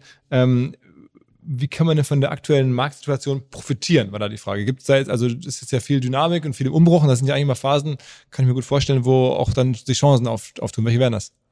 Also ich glaube, dass momentan äh, das Beste ist, was man tun kann, ist, dass man halt wirklich Ruhe bewahrt und versucht, eben nicht alle, ich sag mal, alle Eier in einen Korb zu legen. Ja, weil der Markt ist im, im Umbruch. Es hat noch keine, in meinen Augen, klare Bodenbildung im Wohnbereich stattgefunden. Und die Zinslandschaft ist nach wie vor in Bewegung. Ich meine, Silicon Valley Bank, dann Credit Suisse und so weiter, wenn da jetzt nicht gut drauf reagiert worden wäre, also Fragezeichen, wie diese ganze Übernahme da mal gelaufen ist mit UBS und Credit Suisse, aber wenn da jetzt nicht, glaube ich, geschlossen reagiert wäre, hätte man schon, glaube ich, ein bisschen Bewegung in den Märkten. Das muss man sich jetzt schon anschauen. Also deswegen würde ich eher ein bisschen in Zurückhaltung empfehlen. Trotz alledem ähm, eine gute Opportunität. Deswegen habe ich auch vorhin gesagt, wir kaufen auch heute wenn sie sich heute rechnet, wenn man halt auch überlegt, okay, was ist mit einer äh, im Zweifel kommenden oder verpflichtenden energetischen Maßnahme, was kriege ich dort an Miete heute, was kriege ich vielleicht an Miete morgen? Ähm, und reicht mir dann am Ende der Überschuss oder ist der attraktiv genug, dann kann man auch in meinen Augen in diesem Jahr und auch heute kaufen. Was viele Leute vergessen, also sie übertreiben halt gerne mal nach oben und sie übertreiben mal gerne nach unten. Bevor das mit den Zinserhöhungen und ähm, schlimmerweise mit der Ukraine losging, da habe ich jeden Tag irgendwelche skurrilen E-Mails oder äh, was auch immer Nachrichten bekommen, was denn Leute jetzt für Projekte machen wollen würden. Ja, und da habe ich ähm, von vorne bis hinten nicht verstanden, äh, was das jetzt für Preise sind und wo, wo da irgendwo der Business Case ist, ja. Und die gleichen Leute hätten jetzt, keine Ahnung, anderthalb, zwei Jahre später die Möglichkeit, sehr günstig in den Markt einzusteigen, auf eine View vielleicht von fünf oder zehn Jahren machen es aber nicht, weil sie halt irgendwo nach unten äh, die Sorge haben, dass die Welt gerade untergeht. Ja, und diese Sorge, glaube ich, kann man den Menschen schon nehmen. Also und die Zinsen sind ja jetzt nicht historisch hoch. Also wir reden ja nicht über 12 Prozent Zinsen oder sowas, ja, sondern wir reden über äh, im Zehnjahresbereich vier Prozent. Und wenn du, sag mal jetzt oder viereinhalb oder sowas, wenn du jetzt eine Zehnjahresfinanzierung machst und du kaufst eben in einem gut äh, positionierten B-Standort oder eben einer guten vernünftigen Lage von Berlin eine Immobilie, bringst Eigenmittel mit, was man braucht äh, fürs Immobiliengeschäft, dann, ähm, dann kann man, glaube ich, heute gute Geschäfte machen und vielleicht auch im Wissen, dass es vielleicht noch mal ein paar Monate nach unten geht, aber äh, man eben, man hat eine Investition getätigt, ja, weil ich glaube, den Tiefpunkt am Markt abzupassen, ist sehr schwer. Da kommen wir wieder zu dem, was ich eingangs sagte. Als ich angefangen habe mit Immobilien, da haben mich viele Leute belächelt. Aber damals ging es mir gar nicht unbedingt darum zu sagen, ähm, ich gehe jetzt in Immobilien, weil ich weiß, dass Berlin in 10 oder in 20 Jahren ganz woanders steht, sondern ich bin in Immobilien gegangen, weil ich etwas Geld an der Börse verdient hatte und weil ich gesagt habe, okay, das ist für mich ein, ein vernünftiges Investment. Und dann, dann schließt sich da der Kreis zu dem, was ich vorhin sagte. Also wenn du heute 100, 200, 300.000 Euro EK hast und es vernünftig anlegst, ja, dann schaffst du es meiner Meinung nach eine Rendite oder einen Überschuss herzustellen, wo man im Grunde langfristig von leben kann. Ja, und deswegen ist der Zeitpunkt zum Investieren nicht unbedingt verkehrt. Es kann durchaus sein, dass es weiter nach unten geht. Aber ich glaube, dass wir jetzt einen totalen Crash erleben und Deutschland äh, irgendwo auf dem Abstellgleis endet, sehe ich nicht. Ganz im Gegenteil. Ich meine, Deutschland hat eine starke Industrie, einen sehr starken Mittelstand, vielleicht manchmal eine bisschen durcheinander denkende Politik, aber das ist ein anderes Thema. Du, du, du bist, du bist FDP-nah, ne? Ja, genau. Ich bin auch Mitglied in der FDP. Okay, okay. Ähm, und unterstütze die auch, wo ich kann. Äh, weil dir die Politik gut gefällt im Sinne von Freiheitlichkeit oder? Genau, erstens, ich bin, versuche immer, äh, ich bin ein freiheitsliebender Mensch und äh, unterstütze halt auch ähm, eben eine freiheitsliebende ähm, Demokratie oder Partei und ähm, versuche tolerant zu sein, versuche keine auszugrenzen und ähm, an meinem eigenen Beispiel sieht man ja vielleicht, dass man was aufbauen kann, wenn einmal, wenn jetzt nicht alle einem in die Suppe spucken. Ja, und das ist so in den letzten Jahren leider immer mehr geworden. Also, dass man, dass jeder irgendwo probiert, ähm, mitzureden, okay, du musst dies, du machst jenes und so weiter. Und das gefällt mir nicht. Ja, und deswegen unterstütze ich die FDP, auch wenn mir das eine oder andere da auch jetzt nicht gefällt. Aber das ist die Partei, die für mich am liberalsten ist, die die Mitte repräsentiert und äh, ja, für mich einfach das. Du engagierst dich ja an anderer Stelle. Ich meine, du hast eine Stiftung gegründet, ne? Richtig, genau. Die habe ich jetzt schon seit, seit äh, acht Jahren. Was macht die? Ähm, die unterstützt äh, alle möglichen Projekte, viel mit Kindern, äh, Straßenkinder, behinderte Kinder. Versuche da alle möglichen Leute zu unterstützen, die in meinen Augen hilfsbedürftig sind und optimalerweise eben lokal in Berlin und Umgebung. Okay. Aber es ist ja, also bei dir, also auf der einen Seite bist du da sozusagen auch sozusagen gesellschaftlich engagiert und versuchst, auf der anderen Seite ähm, nimmst du ja in Kauf, ich, es gibt so Bilder, ähm, habe ich gesehen, da hat dein Team dir äh, sozusagen als Geschenk ja. ein, ein, ein goldenes Blackberry geschenkt. Ah ja, das ist lustig, ja. Das ist, ähm, das ist aber ein Symbol, das ist ein Symbolgeschenk und es ist auch leider nicht aus wirklich aus Gold, sondern äh, nur vergoldet. Aber es, es hat damit zu tun, dass ich damals ähm, sehr früh mit dem BlackBerry gearbeitet habe und mir Immobilienangebote auf dem BlackBerry haben schicken lassen. Mhm. Und da konnte ich sehr schnell reagieren und konnte gute Gelegenheiten machen. Und die Makler haben es manchmal nicht ganz begriffen, warum ich ihnen sofort ein Kaufangebot schicke oder sage, ich, ich will die Immobilie kaufen. Aber das lag am Ende wirklich an meinem Blackberry. Ich hatte da nicht die Welt erfunden, aber ich war da, ich sag mal, Vorreiter. Also, also ich meine, du bist Zeichen, also du bist ja nun offensichtlich sehr, auch sehr, sagen wir mal, intensiv unterwegs. Also wenn man sagt, okay, da kommt ein Angebot und du bist sozusagen der Erste, der per Blackberry das sofort beantwortet, damit ich kaufe, da, da kann man sich ja vorstellen, mit was für einer Frequenz du hier gekauft hast in den letzten Jahren. Ja, ne, also nochmal, ich, ich, ich musste am, am Anfang meiner Karriere oder vor allem auch in den ersten zehn Jahren meinen eigenen Weg gehen. Also, es hat ja, also ich, ich hatte keinen Namen am Markt, ähm, ich war auch nicht der Vermögendste und konnte mit irgendwelchen riesigen Kontoauszügen punkten und da war für mich es besser, wenn ich sage, ich bin einfach schnell, versuche die sehr günstigen Gelegenheiten äh, auf diese eben schnell zu reagieren und dann dort äh, ähm, so schnell es geht halt ähm, Verbindlichkeit reinzubringen. Und deswegen habe ich halt viel damals halt so mit BlackBerry gemacht hatte, viel mein, meine Technik unterwegs war. Also wir reden da von den also 2003, 2004, klar, 2005. Klar. Ja, da da ähm, da gab es da kein iPhone und so weiter. Ja. Ähm, aber auf Essen bist du bullisch, also auf die Gegend offensichtlich. Das freut mich ja zu hören. Na, NRW generell ist nicht schlecht. Also man kann in NRW, also erstmal gefällt mir die Attitude der Leute dort, also die irgendwo alle eine gewachsenere ähm, eine Businesshaltung haben. Dann ist es so, dass Immobilien dort in der Natur der Sache schon viel günstiger sind und ähm, viele Leute dort einfach mit Immobilien zu tun haben und der Markt volatiler ist, dann hast du da irgendwie ein Einzugsgebiet von 18, 19 Millionen Menschen. Das ist ein großer Markt.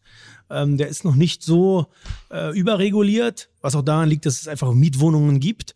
Und äh, wenn man sich beispielsweise mal den Raum in NRW anschaut, sind, und jetzt mal mit Standorten in Ostdeutschland vergleicht, sind die Preise in Ostdeutschland teilweise höher, aber die Mieten zwei, drei Euro günstiger pro Quadratmeter. Und da kauft er lieber in, in, in Gelsenkirchen oder in Essen oder in Dortmund oder in Wuppertal oder irgendwas einen vernünftigen Bestand in einer, sagen wir mal, guten B-Lage oder vielleicht dick besser, hat da viel Entwicklung, also ganze Seidenstraße-Thematik, also mit den Häfen da und so weiter haben wir auf dem Schirm, versuchen da zu kaufen und können äh, und sehen einfach, dass wir hinten raus gut vermieten können. Ja, und Also das, Häfen heißt die, die Binnenhäfen. ja, na, wir sind zum Beispiel da in Dortmund, da, äh, wie heißt es, Hafengegend, da sind wir unterwegs, da haben wir einige Sachen gemacht. Und du spürst einfach, dass das läuft, die, die Vermietung ist da, dann machst du das nächste. Schau, wir machen ja keine Luxussanierung. Wir sind ja nicht die Investoren, die jetzt versuchen, in Essen ein Haus zu kaufen, äh, da irgendwo Marmorbäder einzubauen und 20 Euro pro Quadratmeter zu bekommen, sondern uns reicht ja, wenn wir ein Haus kaufen, äh, das ist für 5 Euro vermietet, wir machen die Bude da vernünftig und dann kriegen wir unsere 8 Euro oder 7 oder 8 Euro. Ja, dann rechnet sich schon für uns. Also wir haben einen, und das ist, das ist unser Business Case dort. Wir haben auch in Startups investiert oder sowas. Ich war einer der, an, der Anfangsinvestoren von Habit. Das ist der, einer der jetzt mittlerweile, ich glaube, weltweit größter Co-Living-Anbieter und so weiter. Da haben wir immer noch oder ich immer noch Shares drin und so weiter. Sowas machen wir. Aber am Ende steht irgendwie über jedem Thema, was unten bei rauskommt, Immobilie oder Immobiliennahes nahes Investment. Also so WeWork und so hat dich jetzt nicht nervös gemacht. äh, nee, ging. Also sowas selber auch zu machen. nee, also haben wir nicht gemacht. Aber hast du dir angeguckt und denkst, Me- Mensch, müsste ich auch haben sowas? WeWork nicht. Nee? Nein. Also, nee, nein. Ich meine, der, der, der Adam äh, Newman, der WeWork-Gründer, der macht jetzt ja schon wieder das nächste Immobilienprojekt. Hast du das verfolgt? Dass der jetzt schon wieder, sagen wir, sehr viel Geld aufgenommen hat, wieder für einen, für einen Immobilien-Startup? Ja, aber das war nie unsere, also sowas ist nie unsere Welt gewesen. Also ich arbeite mit meinem eigenen Geld und ich mag nicht Geld verlieren. Ja, und ich, ähm, natürlich ist es, ist es in irgendeiner Weise auch hier, wenn man sich diese ganze WeWork-Story anschaut, in gewisser Weise beeindruckend, aber ich würde nicht auf ein Pferd setzen und sagen, okay, es gibt jetzt die Option, dass ich Milliardär werde, Multimilliardär mit irgendeinem Investment oder ich komme bei Null hinten raus. Und das war nie meine Welt. Also wir haben versucht, oder ich habe versucht, in den letzten 21 Jahren ein sauberer Unternehmer zu sein, unser Geschäft zu machen, am Jahresende Geld zu verdienen und nicht irgendwie eine riesige Burn-Rate zu haben, wo ich irgendwo nach Saudi-Arabien fliegen muss und mir Geld äh, einsammeln muss. Das ist nicht mein Geschäft. Also mein Geschäft ist es, Geld zu verdienen und äh, ich muss nicht der reichste Mensch auf der Welt werden, sondern Aber meine, wenn man jetzt so hört, was da jetzt bei, bei dir an, an, in den letzten Jahren passiert ist, dann könnte ich mir schon vorstellen, dass, sagen wir mal so, das Manager-Magazin, wenn die immer diese Liste machen, die tausend reichsten Deutschen, dann haben sie sich übersehen. Ach, nee, ach Mensch, ich bin Schuldenmillionär.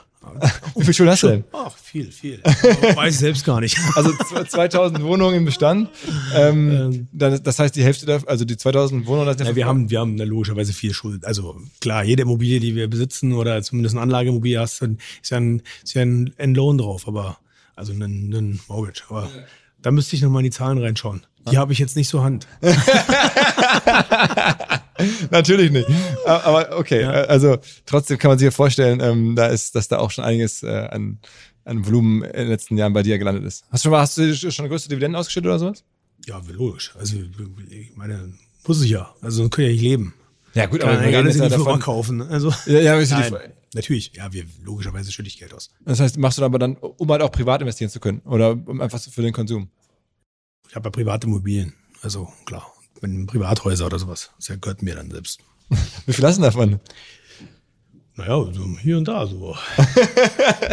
Musst du mal in Instagram genau reinschauen. Ja, ich habe schon gesehen. Also es, in den Bergen gibt's was, am Mittelmeer gibt's was richtig, und ja, so. genau, ja. Also ist Da schon habe ich, genau. Ja. okay. Aber wenn ich jetzt genau sage, wo, dann habe ich da nicht mehr eine Ruhe mehr. Von daher, Du bist, du bist ja auch mit anderen Influencern zum Teil unterwegs. Ne? Also diese Insta-Szene ja, das sozusagen. sind meine Freunde. Aber das hat weniger mit, mit äh, Insta oder was zu tun, sind einfach meine Freunde. Also da, mir ist einer aufgefallen, den ich äh, häufiger gesehen habe, den ich auch kenne, Ron Bilecki. Den kennt man sozusagen als auch jemand, der durchaus bei Insta polarisiert, sagen wir es mal so. Ja, in der Tat. Aber sehr netter Kerl, kann ich dir sagen. okay. Ist sehr speziell in dem, was er tut, aber ein wirklich sehr netter Kerl und auch mein Freund. Und wie, wie, wie, wie bist du in diese Szene reingeraten? Ähm, einer meiner engsten und langjährigsten Freunde ist Julian Zietlow. Der ist, äh, hat ja viel in dieser Insta-Szene damals gemacht und hat viel, äh, hat so ein, so ein viel Fitness und Lifestyle-Unternehmen da aufgebaut. Aber der ist, mit dem ist ja über 25 Jahren befreundet. Und daher kenne ich da einige Leute.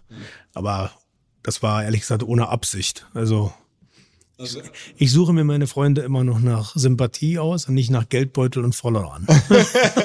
sehr empfehlenswert, sehr empfehlenswert.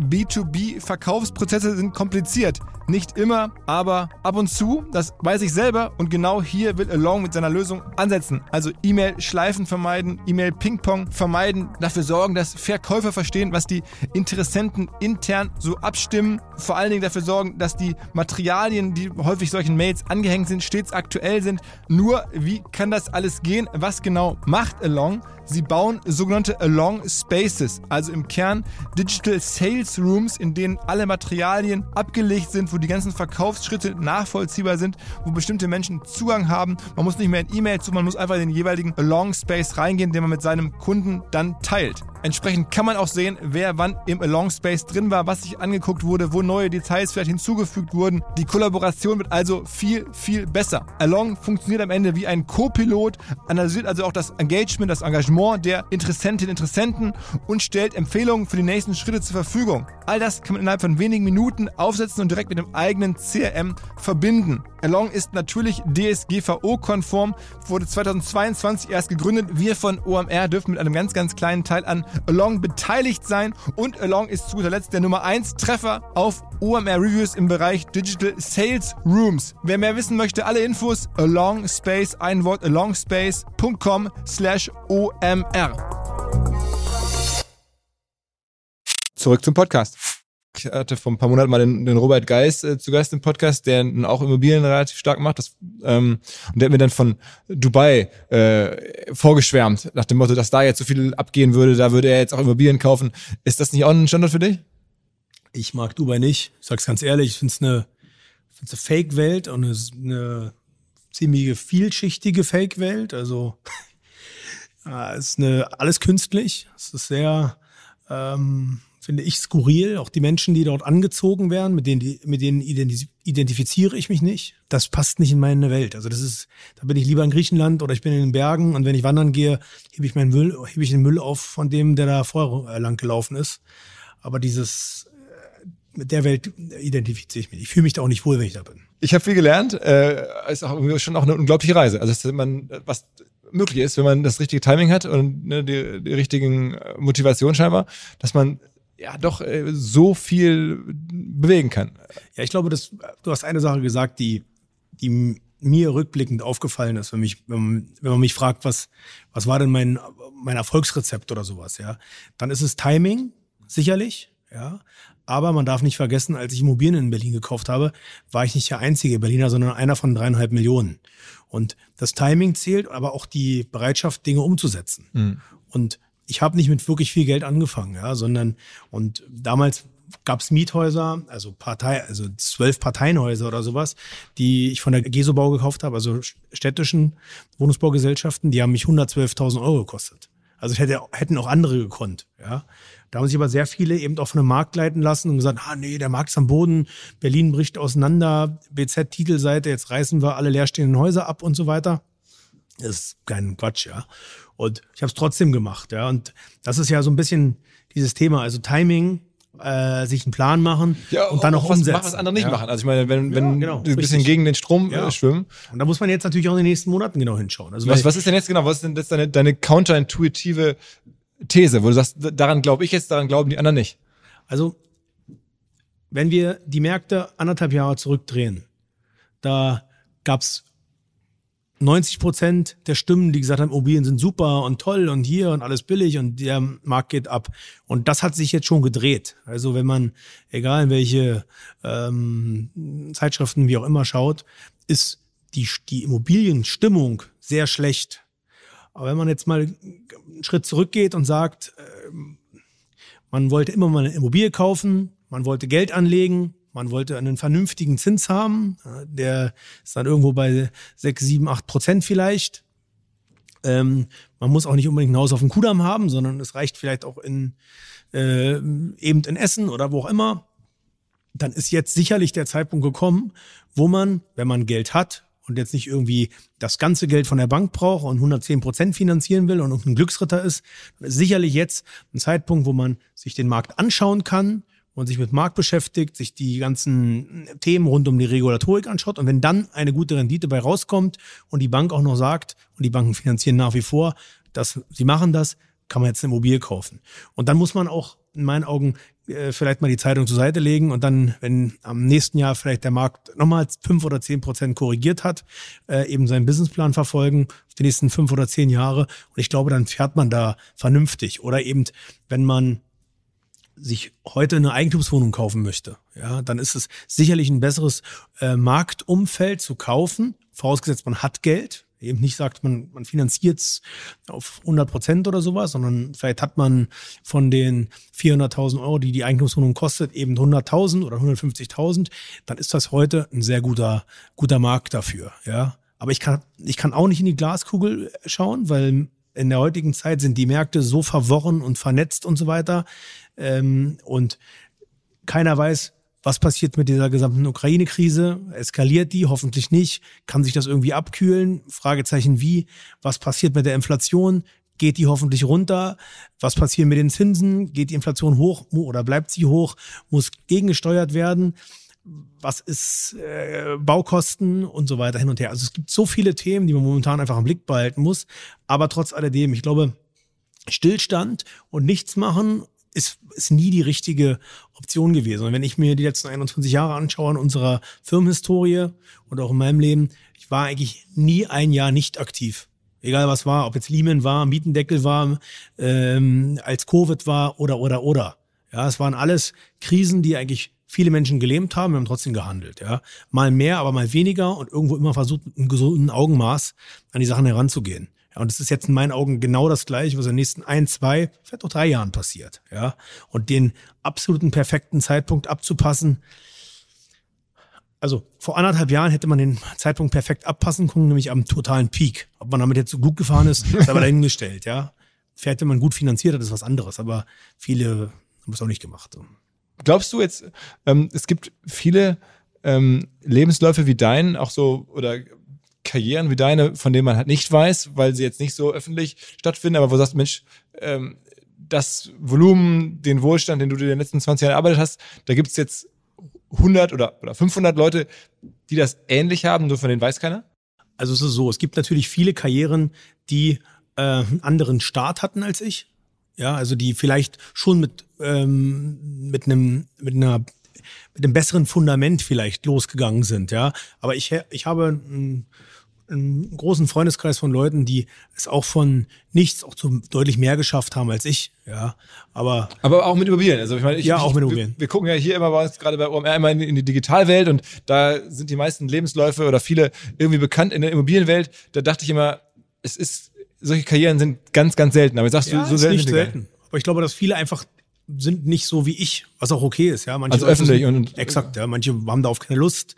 Mir macht das ja aber auch Spaß. Also muss ich dazu sagen, also ich, ich habe da einfach Freude dran, ja. Manche, manche eben nicht, manche wollen nicht in die Öffentlichkeit gehen. Aber du sagst, da gibt's schon allein in Deutschland jetzt ein paar hundert Leute, die so. Mit Sicherheit, ja. Also ich kenne jetzt nicht ein paar hundert, aber ich kenne bestimmt 50 plus Leute, ähm, die mit Sicherheit eine ähnliche Karriere gemacht haben und mit Sicherheit auch noch deutlich besser als ich. Also das heißt, wir reden dann schon von mehreren hundert oder tausend Objekten besitzen und sowas alles.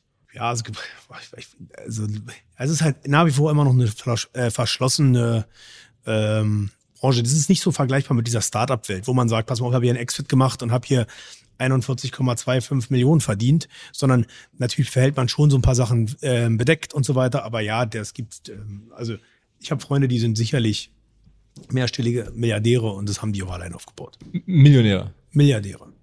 Milliardäre. Ja, aber die kann ich jetzt nicht nennen, weil die wollen das ja nicht. also wir reden dann wirklich von eine Milliarde plus. Ja, ja, klar. So. Aber das ist ja nicht, also es klingt hart, aber so die, wenn man ein gutes Unternehmen aufbaut und es, sag mal, ein, zwei, drei Jahrzehnte sinnvoll auf, also strukturiert und skaliert, dann das geht schon, ja. Wow. Aber ich meine, das ist in der, in der Startup-Welt redet man von Unicorn, das ist so die ganz große Nummer. Ähm, aber in der Immobilienwelt sagst du, dass da gibt es ein paar Unicorns sozusagen, da redet keiner drüber. Ja, gibt's da. Was ist denn, was ist denn wohl jetzt die äh, Mehren AG wert? Was würdest du schätzen? Ja, weiß nicht. Da müsste ich mal in die Zahlen schauen. Also, aber 100 Millionen plus, das wird sie auch wert sein. Also, ich hoffe, ja. Aber ich, wie gesagt, ich glaube, das ist natürlich so ein Thema, darüber spricht man ungern jetzt so in die Details zu gehen. Ich weiß, es interessiert dich sehr. Ja, natürlich, das ist ein Business-Podcast. Ja, genau, aber das, äh, Aber also, ich meine, ich habe nur Laienverständnis, aber es würde mich jetzt wundern, wenn man dir diese Firma abkaufen könnte mit allem, was dahinter steckt, für 30, 40 Millionen. Ja, du kannst es ja schlecht, also du, die Firma hat einen gewissen Umfang, ja, und da müsste man mal in die, also wirklich, da muss man in die Details reingehen. Also das kann man so gar nicht pauschalisieren. Und wenn's, wenn man es pauschalisieren könnte, würde ich sicherlich jetzt nicht sagen. Aber du hast ja gesagt, du machst jeden Deal. Also wenn ich jetzt sage, 50 Millionen finde ich irgendwie, würdest du mir verkaufen? Nee, würde ich nicht. okay, Ist ein gut gemeintes Angebot, aber okay, alles klar. Ich danke dir. Ich werde ich werde es beobachten. Eines Tages lese ich es dann irgendwann. Kommt der Exit. Doch, eines Tages. Der, der, der IPO. Mal gucken. ja, aber dann wären wir ja beim Thema. Wenn ich was verkaufe, dann verkaufe ich ja nicht die mehreren AG, sondern wahrscheinlich Vehikel, die da drunter hängen. Na gut, alles klar. Ja. Jakob, vielen Dank. Hat mich gefreut, Philipp. Jo. Ja. Ciao, ciao. Dankeschön.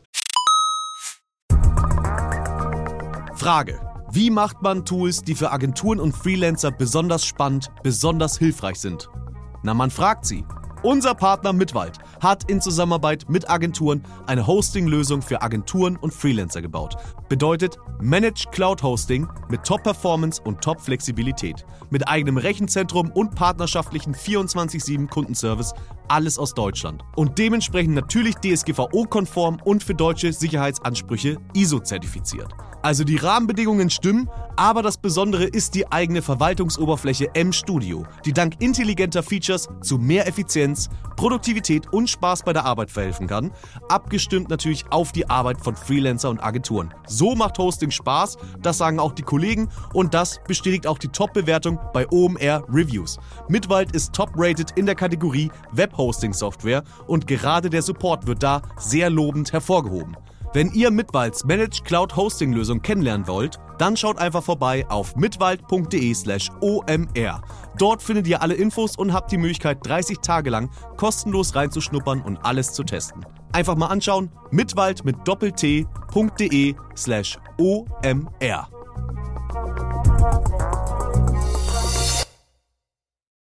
Zurück zum Podcast. Dieser Podcast wird produziert von Podstars bei OMR.